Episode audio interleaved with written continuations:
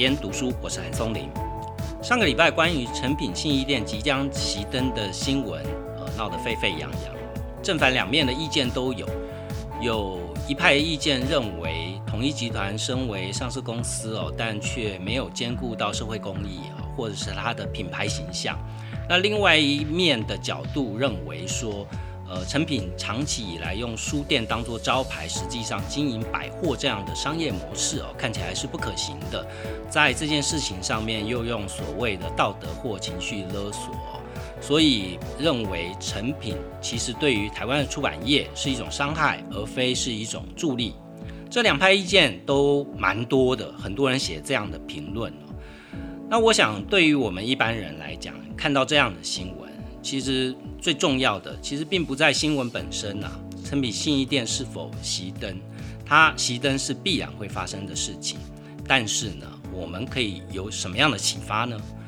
我自己想要在这一期节目里面跟大家分享的是，就是当我们碰到这样的新闻事件，其实可以做一个思维的训练。也就是说，你把自己想成是你是统一集团的大家长罗志先，或者是你把它想成把自己想成是，呃，成品的掌门人哦，吴敏杰小姐。那你去想说，如果我是他们，我会怎么做呢？我觉得这是一个很好玩的思维训练哦。在我自己创业的过程，我都常常跟同事讲，就是你要用老板的思维方式来去思考事情哦，要不然你不会成长。所以我就第一个，我先来跟大家分享，因为我自己在出版业工作嘛，所以我大家跟大家来谈一谈成品书店之于我们，呃的关系哦。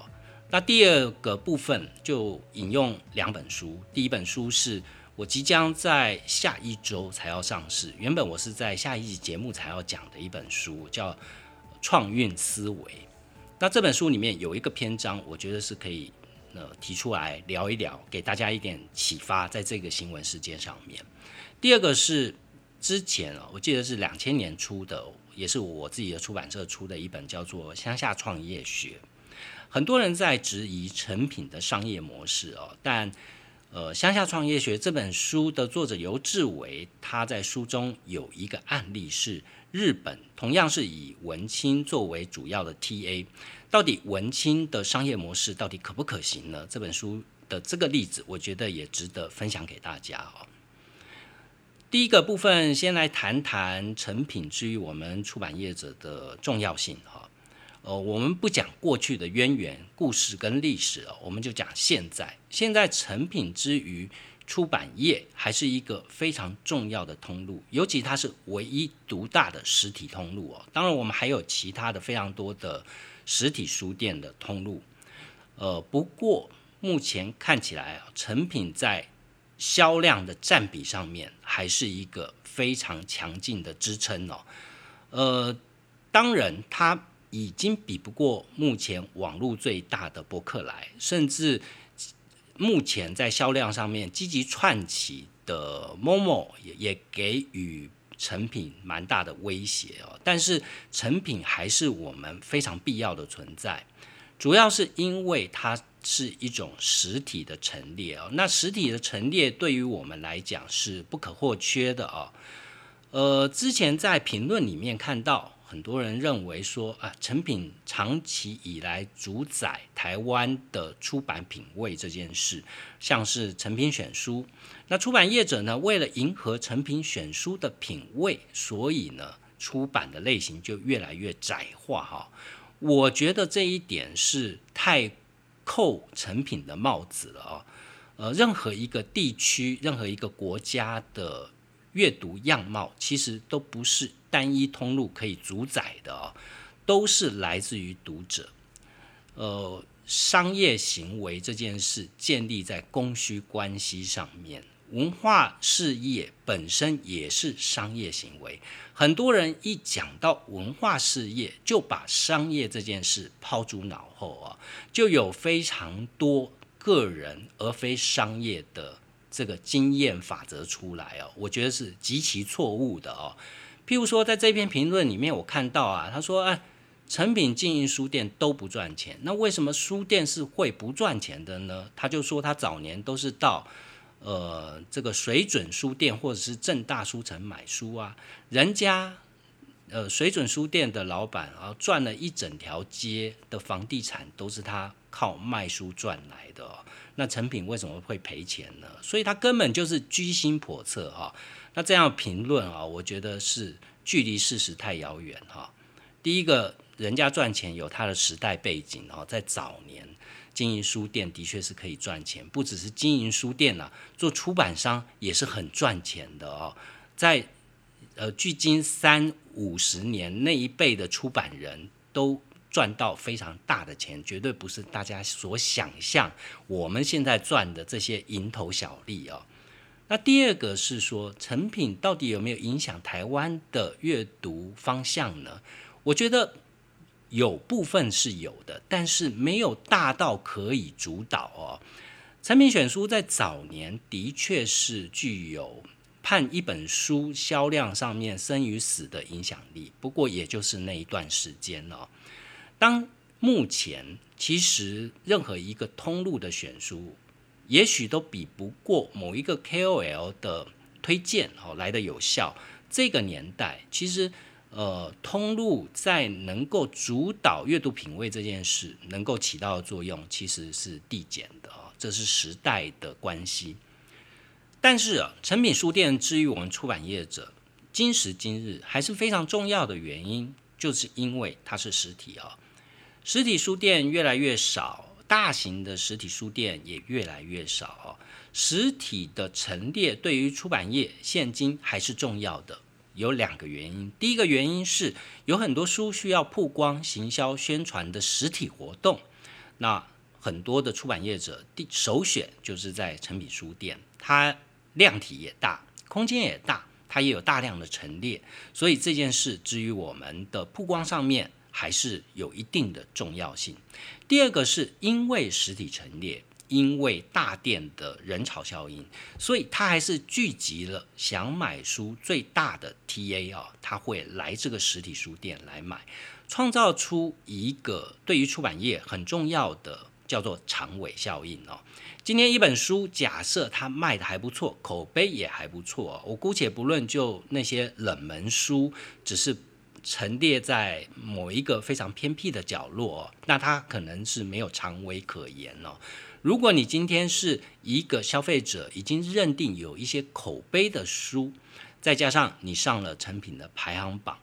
它就有一个自然而然的长尾力量会出现了，因为它会给予好的位置，摆放在醒目的地方，排行榜上面又有一定的曝光，再加上来店里面的消费者都抱着买书的心态而来，所以呢，它的转化率。会特别的高哦，那在这种情况底下，常卖的书就可以越常卖哦。至于出版业者来讲，最最重要的盈利的关键，就是你能不能创造出除了畅销以及还能够长尾销售的畅销书哦。所以在我们这个行业呢。成品还是非常重要的一只脚，在我们的营收比重里面，少了成品，你要从其他的地方再去补足这一只脚的营收，是极其困难的事情。那第二个部分呢，我们来聊聊换位思考啊，就是我前面讲到，如果你今天你是统一或你是成品，那你要怎么做啊？面对呃新一店即将熄灯这件事啊，第一个是我自己在。媒体跑主跑过统一集团非常多年，有大概十年左右的时间。那我对于统一集团的了解，第一个是他们极其团结哦，所以呃早在之前，成品说其中有两家是愿意租给他们的哦，那我都觉得这是不可能的事情了，因为台南帮通常都是呃挺自家人是第一大原则啊，他们基本上一定是。呃，高家为高家马首是瞻哦。那在罗志先接掌统一集团之后，又是一个极其数字导向的一种商业经营的方式啊。所以，呃，在这件事情上面，肯定到最后就是铁板一块啊。那你说这件事，成品的吴小姐她难道不知道吗？吴董难道不知道吗？她一定也知道了，只是在策略上面，她必须要做一个这样的动作。为什么？因为成品这最近这两年。尤其是吴先过世之后，其实他正在处于一种太弱留强的一个强健企业体质的一个过程哦。那这个过程，任何有创业过的人都能够体会啊，这个过程是极其痛苦以及漫长的，所以他一定需要一点时间，把新的店。把能够接地气的店，把能够创造企业未来营收动能的店开出来，慢慢的再把一些对于集团里面业绩没有贡献的店，要尽速的把它淘汰掉。但不管动作如何之快哦，它都不是一个在一两年之内可以做到的事情，它可能要花三年到五年才能见见到呃中效出来哦。呃，在这样的一个过程，成品信义店作为成品集团的旗舰店，它的地位就非常的重要。所以从成品的算盘来讲，它就是一个以拖代变的过程。信义店呃终不可为，好，你要长期把它留下来是一件难事。但是能够多拖一年、多拖两年，甚至多拖个三五年，对于成品来讲。都是一则稳定军心，二则稳定营收，一个非常重要的事情啊。所以，如果我们从这个角度来想，就不难得到一个结论，就是说，在这件事上面，其实两边都是策略性考量啊。同一集团在面对零售事业上面，零售产业整个台湾的零售产业的版图的变迁，尤其是最近这几年全年异常的突飞猛进啊。在并购了大润发以后，它在整个零售产业的版图又下一层，它已经可以挑战统一集团在台湾零售事业的版图了。呃，在这种情况底下，你想想啊，统一集团有什么，但是全联没有的，其实就是百货这一块。虽然统一的百货也是偏弱的，但是起码它有，对吧？而且它在信义计划区，它有两个掌握在自己手上的呃这样的一个据点了。呃，可能比较年轻的读者不记得，当年统一集团拿下信义计划区，也就是现在成品系列这栋大楼的地上权，是用极高的代价去拿下来的。所以，呃，统一集团势势必它不可能是从商业利益着眼，也就是说，我一一年收你多少租金呢？他着眼的还是在于说，怎么样可以强化他的集团中效哦。那在这个大前提底下，不管成品用任何一种说帖去想要说服统一集团哦，统一集团势必是不可能让步的。如果我们纵观这一次新闻事件的核心，就会发现有一个讨论是。在信义计划区，在台湾，在台北最繁荣的地方、最繁华、最前沿的指标，需不需要有一家像成品这样的书店？尤其它是二十四小时营业啊。那这样的讨论呢，其实是没有没有结论的哈。但是引用在个人的工作观上面，我觉得我在最前面跟大家讲说，推荐一本哦即将要出版的新书，叫《创运思维》啊。呃，在这本书里面，我觉得有一部分内容倒是值得提出来跟大家聊一聊。就是一般我们个人呢，在做一件事的时候，我们通常都会先找到我们自己的优势跟劣势，然后呢，就会想尽办法来去弥补我们的缺点哦，想办法把这个缺点给抹平。我们觉得这样好像我们就可以克敌制胜啊。那如果你放在成品这件事情，上面来看，其实是一样的，就是说，好像别人都在信义计划区插旗哦，所以成品没有在信义计划区上面拥有一席之地，好像他就比不上别人。大家都是上市公司啊，这些百货业者，不管是呃星光三月啊，或者是微风啊，那大家都在这里面有据点哦，那成品没有啊。所以，对于成品接下来的展店呐，它在台湾未来的营运的展望，会不会有很重大的影响？那在我要讲的创创运思维的这本书里面，其实有一个章节就在讲说，大家常常在讲矛与盾哦，以子之矛攻子之盾哦，每一个人都有所谓的优点还是缺点哦。所以延伸出来的问题就是，到底该强化优点？每个人的时间都是有限的，精力都是有限的，所以到底你是该强化你的优点，还是要弥补你的缺点呢？书里面提到有一位呃哈佛商学院的教授，他叫文英美啊。那这是一位韩裔美籍的教授，他曾经写过一本书，叫做《哈佛最受欢迎的行销课》。在这本书里面，他就提到了一个他在课堂上面的案例。文教授说，他在教书的时候，他想到一个还不错的方式，拿来激励他所带领的小型讨论会上面有十几个学生，他对于他们表现做非常详细的评量。那这个评量的结果。做完过了几个星期以后，文教授他发现哦，几乎班上每个同学都把重心放在如何改进自己的缺点，就像是思考最有创意、创意最强的这些学生，他把时间努力放在加强自己的分析技巧，但是分析技巧能力。最强的学生却把时间花在如何加强自己的创意上面了。也就是说，没有人发挥自己的优点，都在改进缺点了。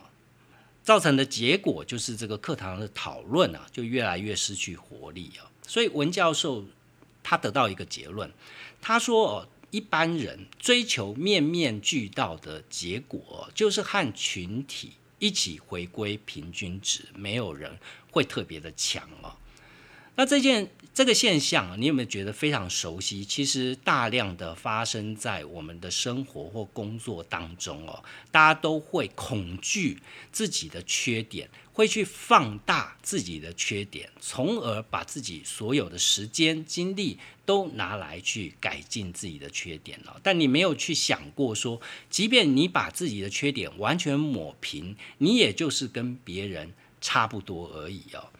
所以在《创运思维》这本书的作者，他曾经访问过呃韩国一百位奥运金牌得主哦，从中归纳出一些心得。他还写为用这个主题写了一本书哦。他说他访问这些奥运金牌得主哦，他领悟到说，即便世界最顶尖的选手也是人啊。如果这些选手都只是为了强化自己的缺点呢，而不加强在每一项运动里面，他到底真正比别人强的地方在哪里？他把所有的精神都放在比别人强的地方。事实上，这些选手都说，如果你没有这样做哦，你只是在抹平你的缺点，你最多最多只能拿到第二名哦，你永远没可能拿到那一面属于你的金牌哦。创业思维这本书的作者也以他自己个人的人生经验为案例哦。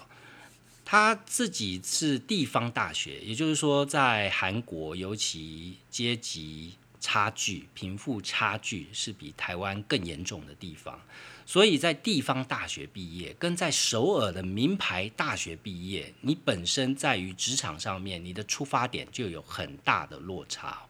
那这位作者呢，他其实是。地方大学毕业，而且他毕业的时间还很晚哦，他到三十岁才从大学毕业啊，所以他的职场起步啊，真正比别人晚了非常远。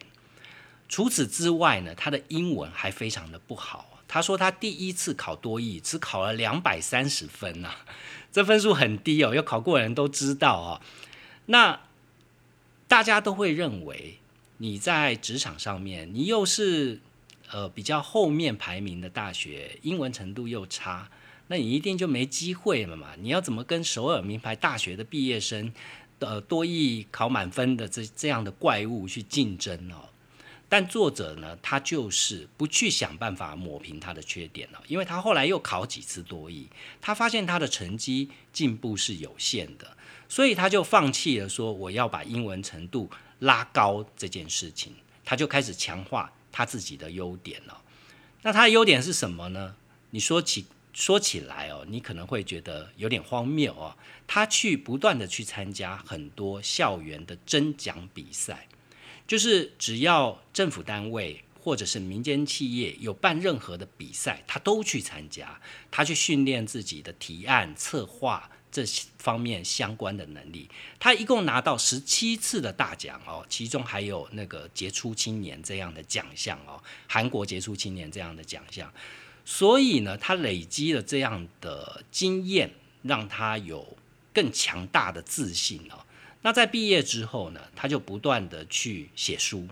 那你会觉得说，一个大学刚毕业的年轻人，你到底有什么资历可以去写书啊？呃，他并不这样想他就想说，诶，我有这些争奖经经历哦，所以这些去参加比赛的经历告诉我，我一定永远要向这个最成功的人去请益，去从他们的人生成功经验里面去得到我可以学习的地方。所以他就透过这样的采访方式啊，他去采访了一千各个领域里面一千名的成功人士啊。譬如说，他要写一本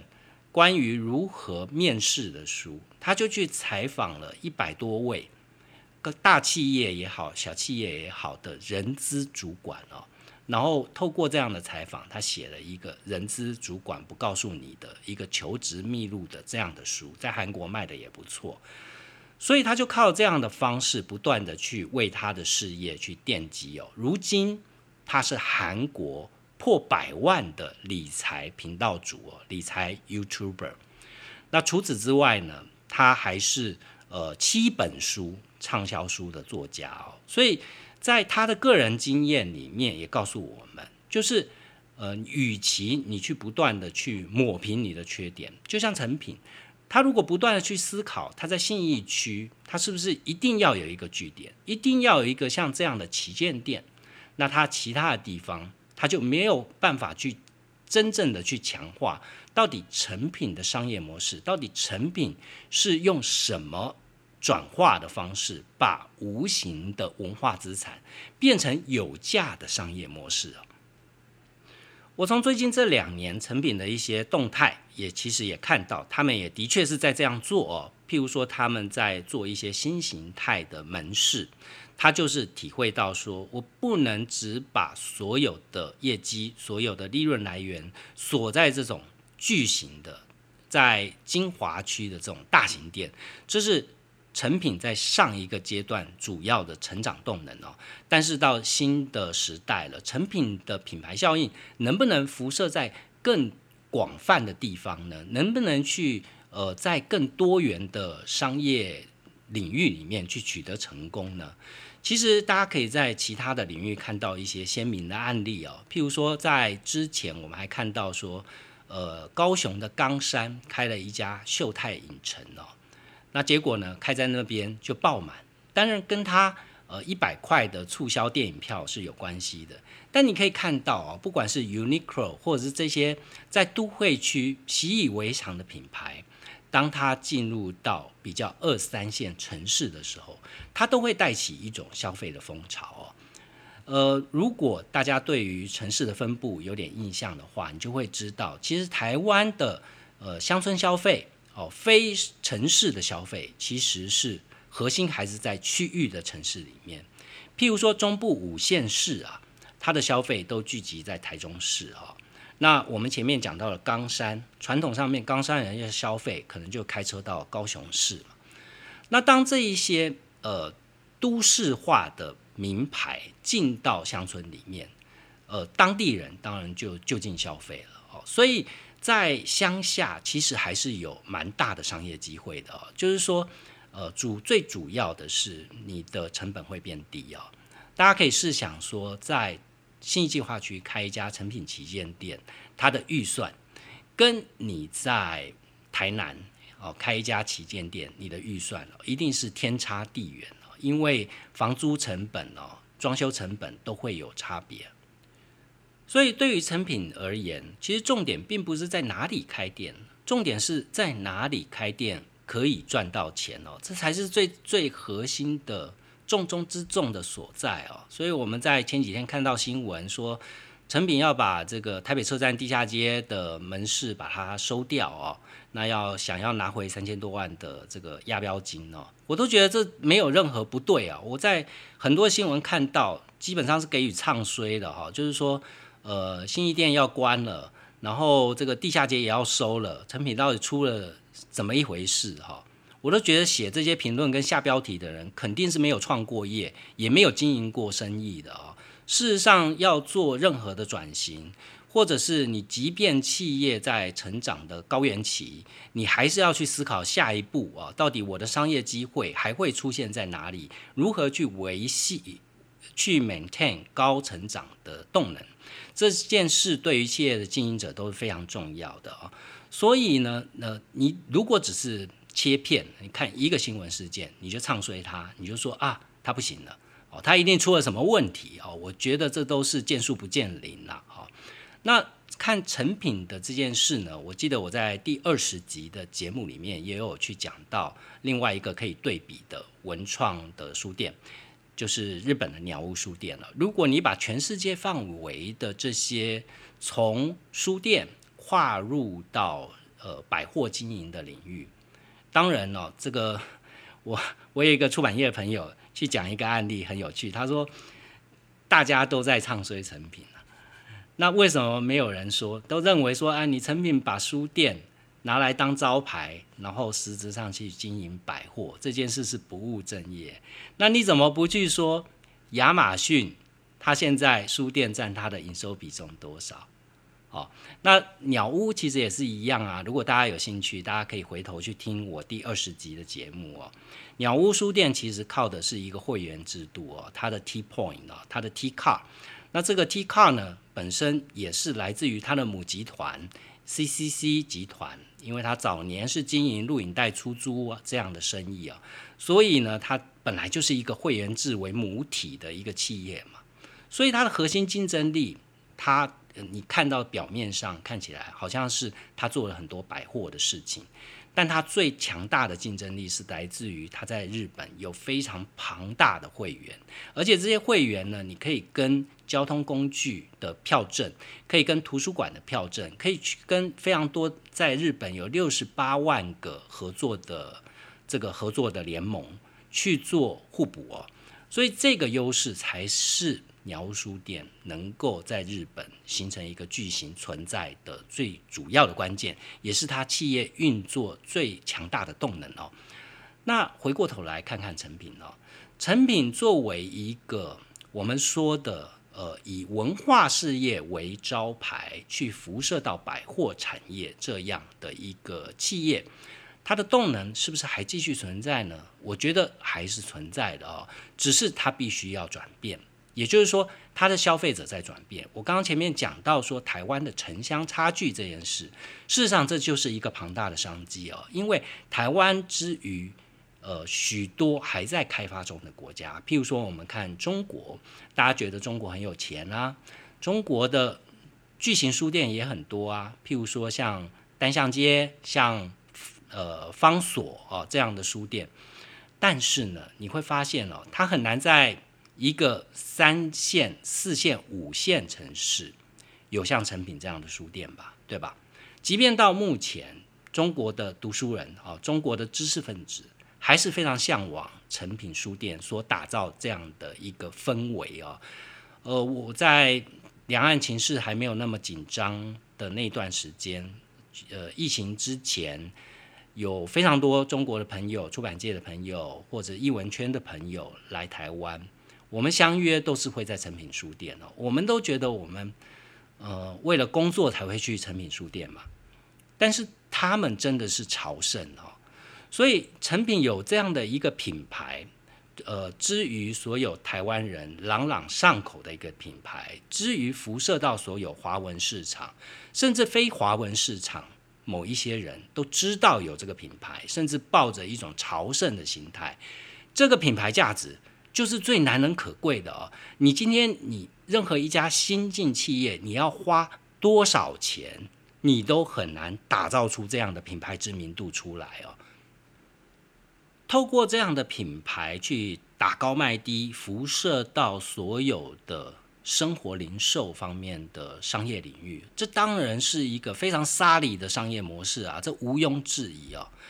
大家讲到文化事业，就会觉得啊，你。挂羊头卖狗肉啊！事实上，打高卖低是所有成功企业一贯用的，而且是不可不用的一种招式哈。我随便举一个例子，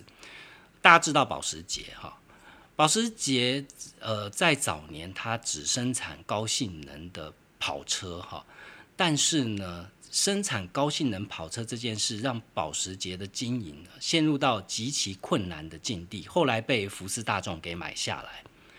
福斯大众买下来以后，你知道保时捷在最近这几十年来非常的赚钱尤其是近二十年来异常的赚钱。但是保时捷是靠什么赚钱呢？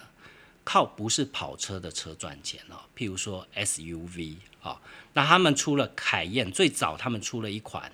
呃，修旅车叫凯宴，那这一款车呢，所有人都认为它不是保时捷啊，它的底盘是用福斯大众的底盘，引擎跟福斯大众共用，它到底身上还有哪一些是属于保时捷的原创呢？在上市的时候被所有人骂的一无一一文不值啊，但是它创造了极大的商业成功，这就是打高卖低啊，所有。男人一辈子梦想拥有一台保时捷，但是那些极其性能化的跑车，一则价钱，呃，高不可高不可及呀，你根本买不起啊。第二个是，呃，它的实用性上面，你在日常生活上面，你很难去使用它。我作为一个心里面有一点热血基因的地方爸爸，我想要买一台保时捷，我又要考虑到我家小孩要坐哪里，我太太坐这这一台车会不会太颠太不舒服哦？所以一台 SUV 解决了这些奋斗打拼赚了一点钱，想要实现人生梦想的地方爸爸们一点小小的心愿，一台卖三百四百万的车。就补足了这一个人生的缺憾，所以你说它不会成功吗？它当然会成功哦。保时捷在这样的运作模式底下，它做成了一个成功的方程式，也就是说，它不断去精进它在高阶市场，也就是所谓的呃高阶跑车的领域，它不断精进它的技术，尤其在福斯大众买下它以后，它有更大的。呃，在资本上面的资源哦，可以不断去研发。我们看到最新的电动车的跑车，就是来自于保时捷的 Taycan 哦。那呃，另外一方面，它真正赚钱的，其实就是靠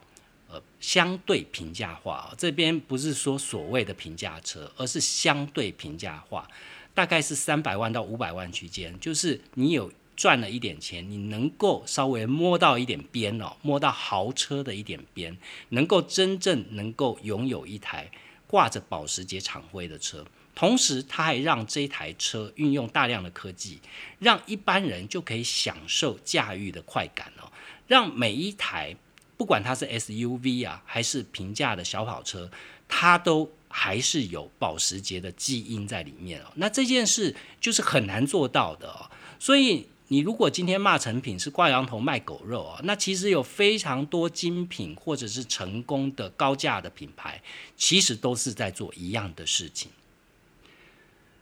其实啊，即便以文化产业来看，像成品这样的经营模式，在国际的范围里面也算蛮多的哦。那我前面有讲到《乡下创业学》这本书啊，那作者游志伟呢，他就发掘了日本一个同样是以呃，文青为主要 TA 的一家企业，那这家企业呢，它叫做 D and Department 那这家企业是在一九九七年创立的啊。那在一九九七创立之后，在两千年的时候，他们就在东京开启他们第一家的实体店铺。那时至今日呢，他们是一个以设计公司为母体的一家公司哦。呃，到目前为止，他们已经开设了十二家的实体店铺，而且他们的范围远跨出了日本，远到韩国的首尔以及中国的黄山哦。那他也发行了一个叫做《D Design Travel》的杂志哦，已经发行了二十九期，介绍日本二十七个都道县府。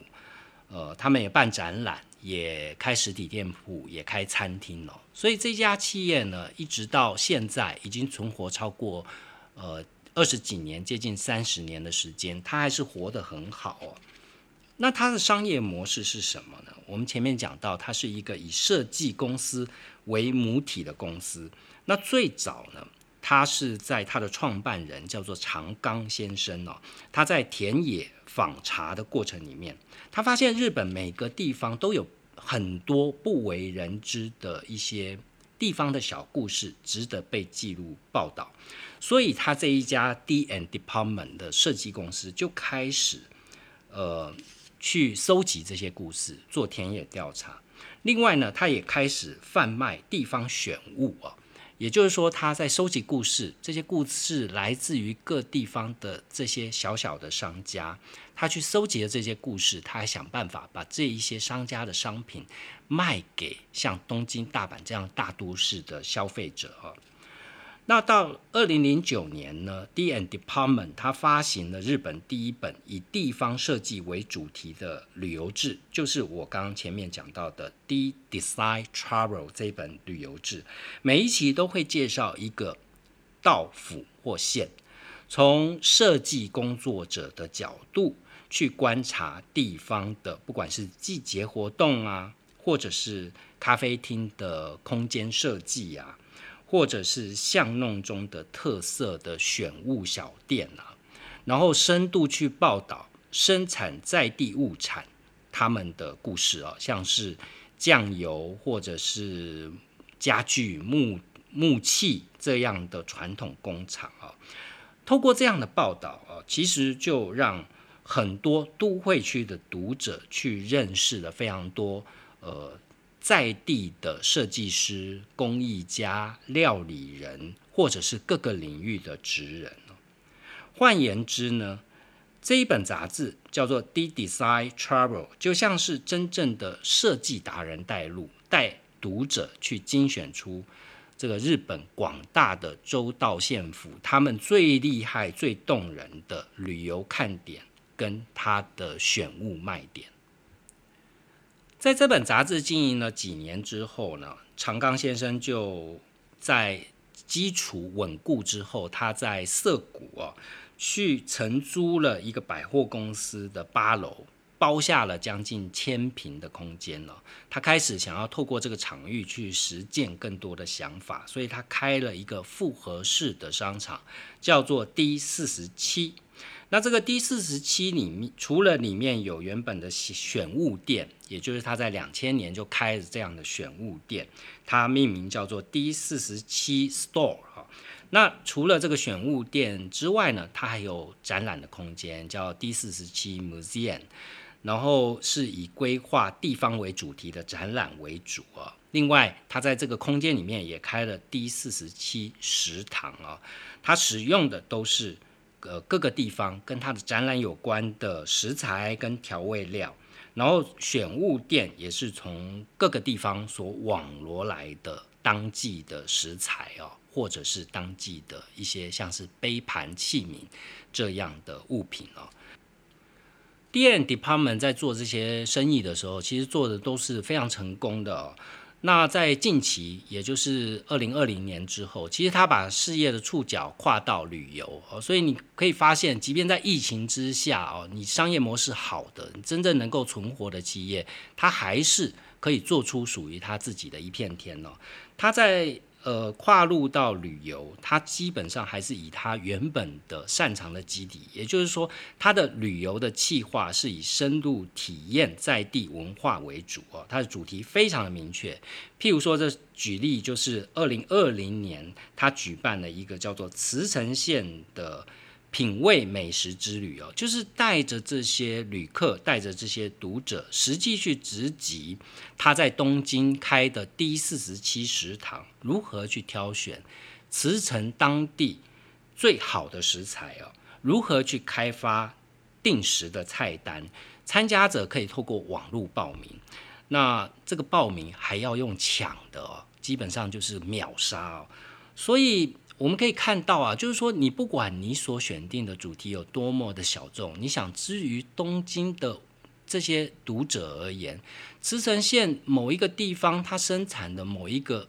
呃寻味的食材，呃，至于东京人来讲，可能超市也买不到啊，可能你附近的这个菜市场也买不到，但就是透过这样文化传播的方式，帮茨城县当地的。这个在地的农家打开了一扇窗哦，让他的商品有可能可以被都市的消费者来去接受到。同时呢，也为了 D N Department 这个公司开启了一个全新的旅游事业，他就开始复制这样的。你想，日本四十七个都道县府，它有非常做不完的题材，可以不断去复制哦。所以他接下来呢，就跟佐贺县，还跟西铁、日本的铁道公司，像 JR 这些公司，其实都是有旅行事业部门哦。所以他跟西铁旅行株式会社合作，推出了所谓的共享旅游的计划。读者只要选定想参加的行程，在指定的时间地点来集合，就会有九人坐小巴去载大家拍拍照哈。那费用呢，就是。呃，除了需要分担小巴的交通费，其余在地旅行的花费都是采现地支付。也就是说，你不用缴一笔钱给旅行社，你只需要到当地，然后买当地的东西哦，很简单就可以体验呃一场，譬如说像佐贺就是一个酒香之旅哦，或者是乡土风味之旅哦。所以，像 D and Department，它的经营策略上，它就不像很多选物店，它过于强化设计师的角色。虽然它本身就是一个设计师，它也是一个从设计公司延伸出来的营呃文化事业啊，但是呢，它不会站在本位思考，它的做法就是不断的去做填调，去发掘原本就存在擅长生产各色用品的工厂。或者是这些手艺人哦，从这里面找出来人民生活中处处可见，但却没有特别被重视的一些商品哦。讲到这里，我就觉得这件事其实就是成品跟其他的百货卖场最大不同的地方哦。成品拥有的强项就在于解释文化的能力，这是其他的百货业者。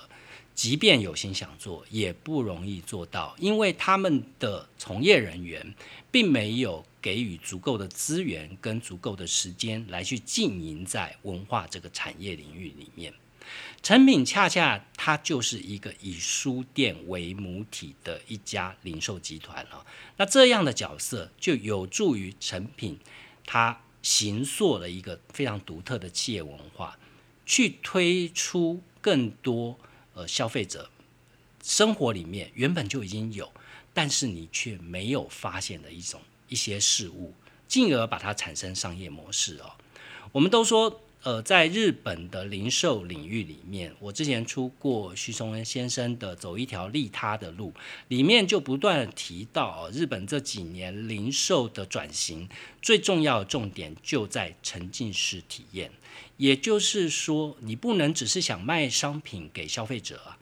你还必须要让他了解这个商品，让他形成一个体验的情境，让他在那边可以做、可以看、可以玩哦。那在这个过程里面，他才会觉得我非买这个商品不可啊。所以，我对于成品在这个领域里面。它的优势还是有信心的哦。重点只是说，它的转型需要时间，它需要重新去找到成品。除了在上一个世代透过文化跟都市精英的对话方式这样的商业模式之外，它还。还能够在台湾市场里面取到什么样的商业模式的土壤？那这个需要时间，需要转型了。所以，我们从这一次成品信义店的熄灯，我并不觉得会是对于成品是一个非常严重的打击哦。虽然这件事已经是板上钉钉了啊，在成品信义店大概只有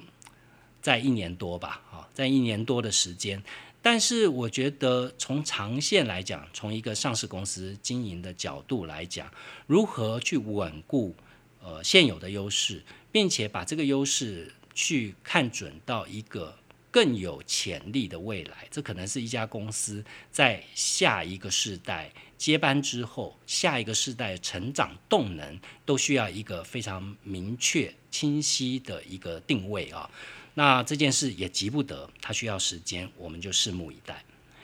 希望今天的节目对你有帮助，也欢迎在 Apple Podcast 上帮我留下五星评价。有任何的问题，都欢迎在韩松林的编辑手记粉丝专业上面跟我互动。我们下周见。